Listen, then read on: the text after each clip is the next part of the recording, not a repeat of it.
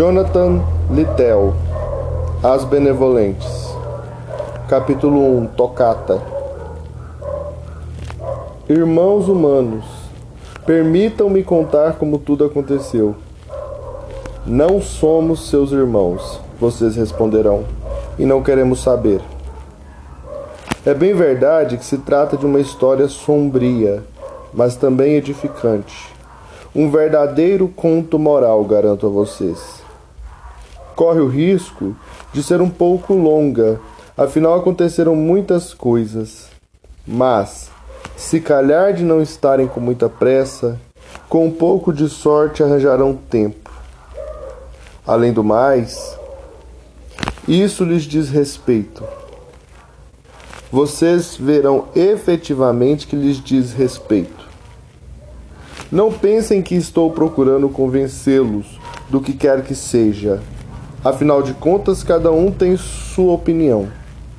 Se resolvi escrever, depois de todos esses anos, foi para expor as coisas para mim mesmo, não para vocês. Rastejamos por muito tempo nesta terra como uma lagarta à espera da borboleta esplêndida e diáfana que carregamos dentro de nós. O tempo passa, a ninfose não chega. Permanecemos larva, constatação, constatação aflitiva. O que fazer? O suicídio, naturalmente, continua sendo uma opção. Mas, para falar a verdade, o suicídio não me atrai muito. Pensei nisso, claro, durante muito tempo.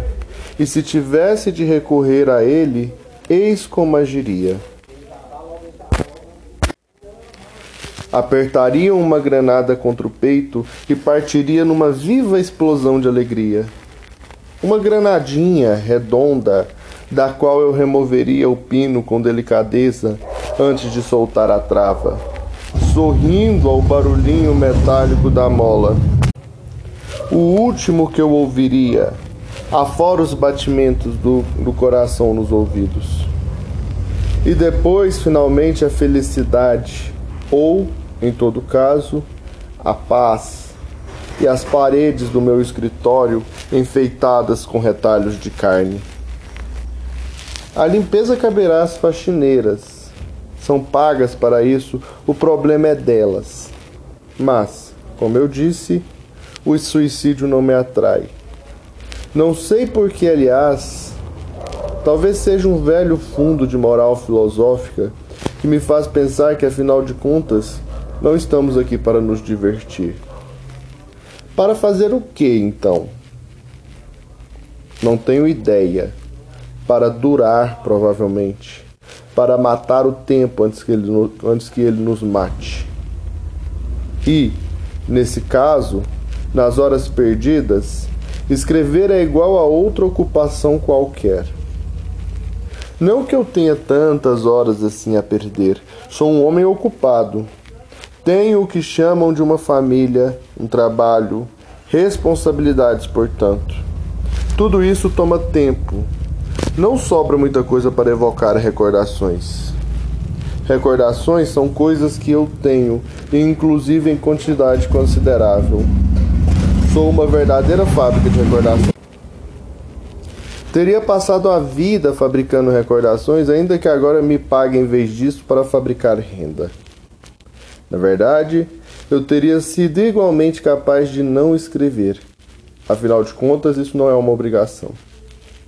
Depois da guerra, permaneci um homem discreto.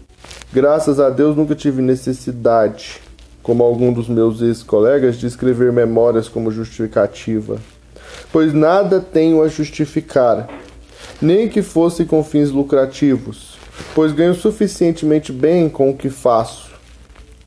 Uma vez eu estava na Alemanha em viagem de negócios, discutindo com o diretor de, um, de uma grande casa de lingerie a quem eu pretendia vender renda. Ele me fora recomendado por velhos amigos. Assim, sem fazermos perguntas, ambos sabíamos a situação de cada um. Após nossa conversa, que por sinal se desenrolara de forma bastante positiva, ele se levantou para pegar um volume em sua biblioteca e me deu de presente. Tratava-se das memórias póstumas de Hans Frank, governador-geral da Polônia. Intitulava-se Diante do Cadafalso. Abre aspas. Recebi uma carta da viúva, explicou meu interlocutor.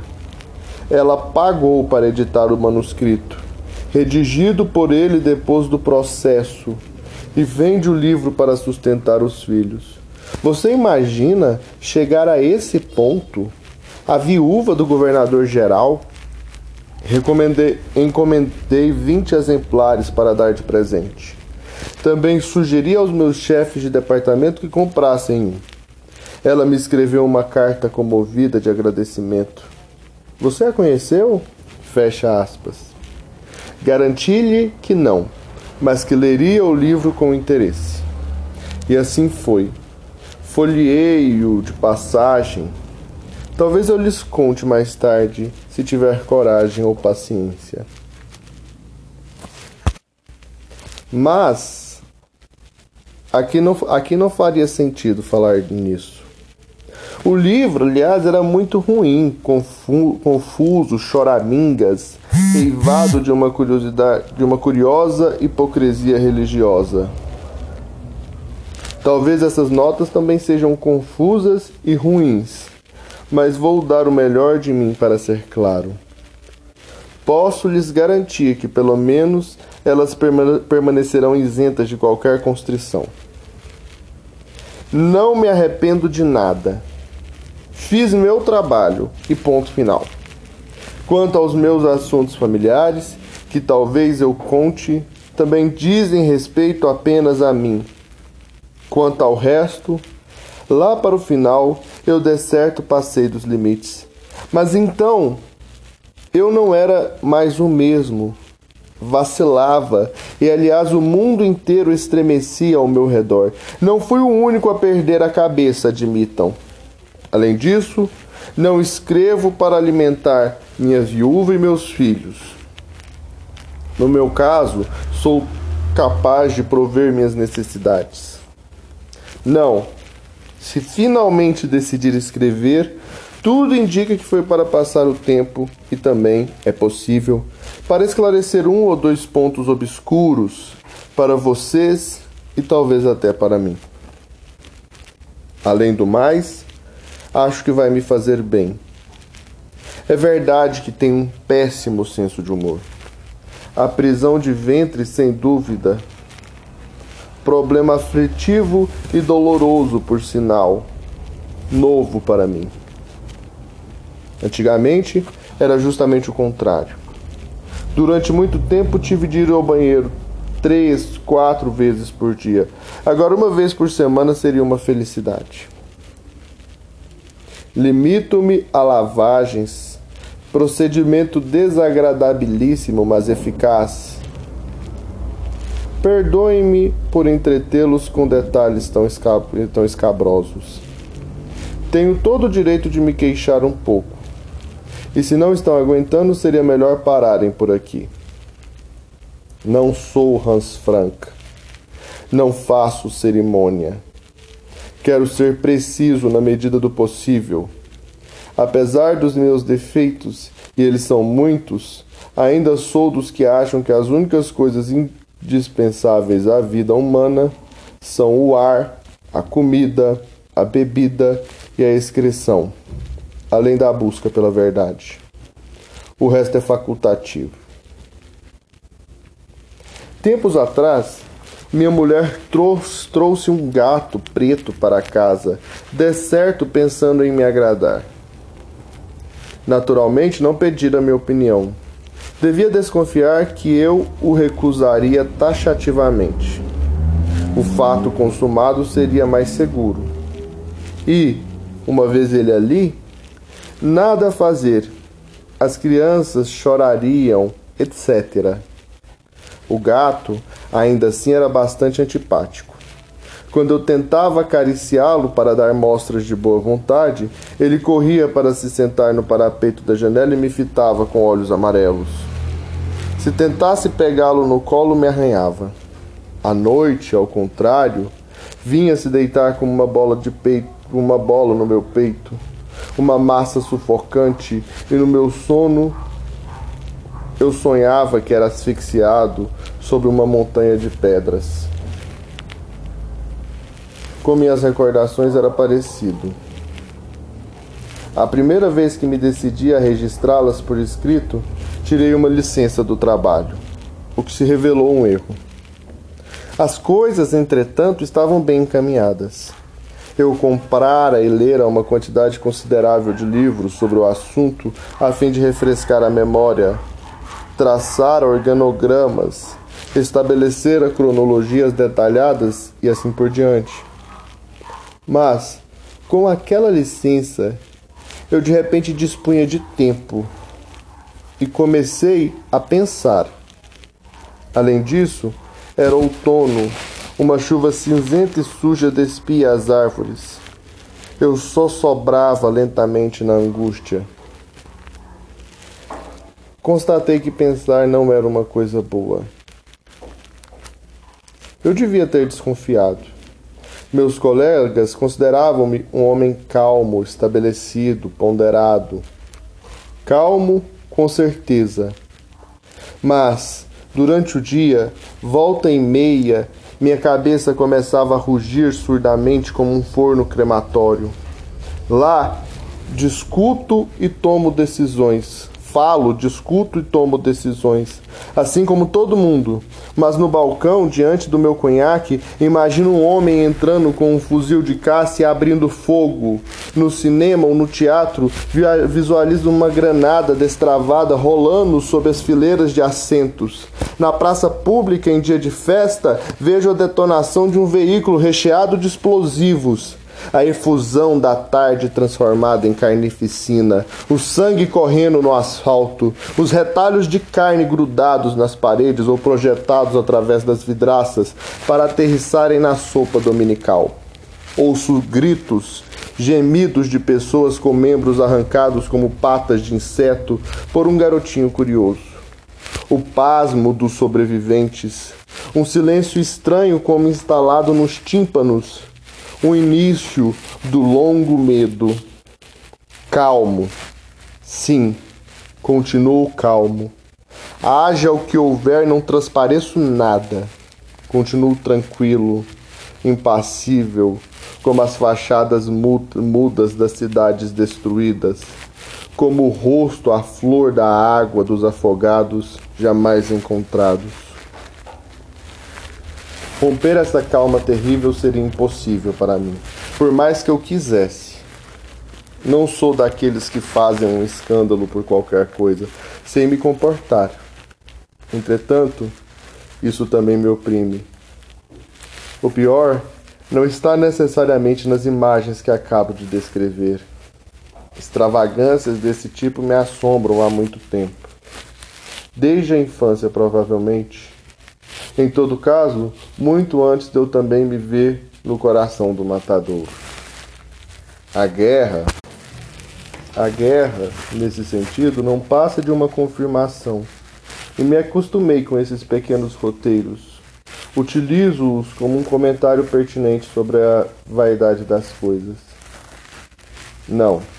O que se revelou penoso e difícil foi cuidar apenas de pensar reflitam a respeito. Em que vocês pensam durante o dia? Em, pouquíssima co em pouquíssimas coisas de fato. Estabelecer uma classificação integral dos pensamentos corriqueiros de vocês seria coisa fácil. Pensamentos práticos ou mecânicos, planejamento dos gestos e do tempo. Abre parênteses. Exemplo Dois pontos. Colocar a água do café para ferver antes de escovar os dentes. As torradas para tostar depois, porque ficam prontas mais rápido. Fecha parênteses. Preocupações de trabalho. mazelas financeiras, problemas domésticos, devaneios sexuais. Vou poupá-lo dos detalhes. No jantar, vocês contemplam o rosto envelhecido da esposa, tão menos excitante que, da, que a da amante, mas por outro lado, aceitável sob todos os aspectos. Que fazer? É a vida. Daqui a pouco vocês falarão da última crise ministerial. Vocês se lixam para a última crise ministerial. Mas falar de quê? Vocês hão de convir que, se esse tipo de pensamentos forem eliminados, não sobra muita coisa. Existem, naturalmente, outros momentos. Inesperadamente, entre dois anúncios de sabão em pó, um tango de antes da guerra. Violeta, digamos. E eis que ressurge o fragor noturno do rio, os lampiões do botiquim, o chaveiro, o cheiro suave do suor na pele de uma mulher alegre. Na entrada do parque, o rosto sorridente de uma criança faz com que vocês se recordem do filho um pouquinho antes de começar a andar. Na rua, um raio de sol atravessa as nuvens e ilumina as grandes folhas e o tronco esbranquiçado de um plântano. E vocês pensam bruscamente na infância, no pátio de recreio da escola, onde brincavam de guerra, berrando de terror e felicidade. Vocês acabam de ter um pensamento humano, mas isso é muito raro. Ora, se suspendermos o trabalho as atividades banais e a agitação de todos os dias para nos entregarmos com seriedade a um pensamento, a coisa muda de figura. Logo, tudo reflui em ondas pesadas e escuras. À noite, os sonhos se desarticulam, desenrolam, proliferam e ao despertar deixa uma fina camada acre e úmida na cabeça que leva tempo para dissolver. Não existe mal entendido. Não se trata aqui de culpa nem de remorso. Isso também existe, de certo. Não quero negar, mas acho que as coisas são complexas de outra forma. Até mesmo um homem que não participou da guerra que não teve de matar, sabe do que estou falando. Voltam as pequenas malvadezas, a covardia, a falsidade, as mesquinharias que atormentam todo homem. Logo, não surpreende que os homens tenham inventado o trabalho, o álcool, os falatórios estéreis. Não surpreende que a televisão faça tanto sucesso. Em suma, não demorei a por fim a minha licença inoportuna. Era melhor assim. Tinha tempo suficiente na hora do almoço ou à noite, depois das saídas das secretárias, para rabiscar.